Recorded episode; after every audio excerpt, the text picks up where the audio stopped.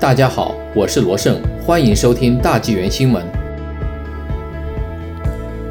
关注新疆问题，加人权小组成员遭死亡恐吓。加拿大华人关注中共违反人权小组近日向卑诗省长贺锦发出公开信，质疑其华人社区顾问徐洪荣对新疆人遭受种族灭绝的立场。目前，该人权小组成员收到不明来历的死亡恐吓短讯及电话。该关注组早于四月七日。就徐洪荣在电台否认中共在新疆展开种族灭绝政策，以及批评国会议员撒谎等言论，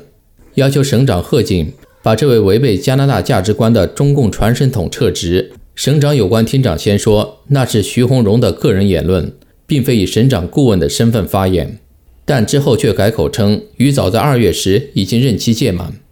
当日有份签署两份公开信给省长的其中一位联署者，在十一日晚上连续收到来自同一电话号码的短讯和电话，声称“我要把你杀死”。收到恐吓的成员当晚报案，齐警透过相关资料找到涉案人士，并且证实恐吓电话和短讯是由该人发出的。齐警向关注组收到恐吓的成员表示，已对涉案者发出警告，除非查出严重事故，否则不会再联系受害人。加拿大华人关注中共违反人权小组质疑警方的处理，难道做出死亡恐吓还不严重吗？况且这不仅会纵容对华人的恐吓，背后还可能涉及外国势力压制在加国批评的声音。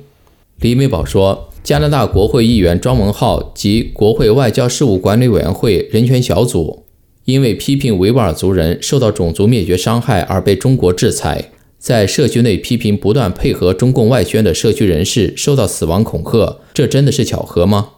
律师 Richard Kurland 指出，发出威胁是已触及刑事犯罪的界限。一旦有人试图在加拿大领土上使加拿大人受到伤害，我们就必须做出反应，并下定决心迅速做出反应。